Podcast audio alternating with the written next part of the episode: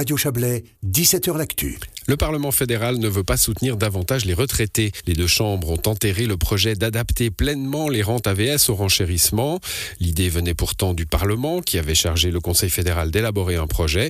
Mais au moment de concrétiser la mesure, les élus ont retourné leur veste. Certains d'entre eux en tout cas. L'adaptation coûterait trop cher et aurait des effets limités. Écoutez Johanna Gapani, conseillère aux États libéral radical. On est tout à fait conscient qu'il y a des personnes qui ont l'AVS, qui sont dans une situation difficile. C'est pas uniquement de ces personnes qu'on discutait aujourd'hui. On parlait vraiment de toutes celles qui reçoivent une rente AVS. Ça peut vouloir dire des personnes qui en ont besoin, mais aussi des personnes qui en ont pas besoin.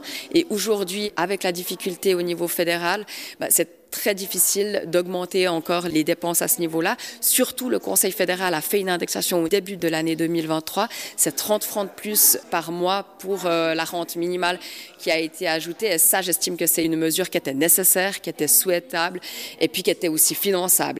À gauche, c'est la déception pour la conseillère aux États socialistes, Marina Carobio. Il aurait fallu faire un geste en cette période d'inflation.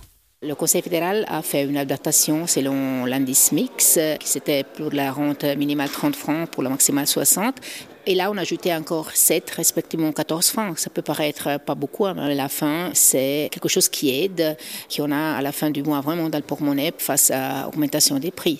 C'était une mesure ponctuelle face à cette augmentation des prix minimale, on pouvait même l'accepter. Vous pensez que c'est un mauvais signal de la part du Parlement? Oui, c'est un mauvais signal parce que l'augmentation des prix, des coûts de la vie et des prix maladie, ça pèse lourdement aussi sur les rentiers et rien faire, c'est pas un bon signal. Un dossier réalisé par notre correspondante à Berne, Marie Vuillemier.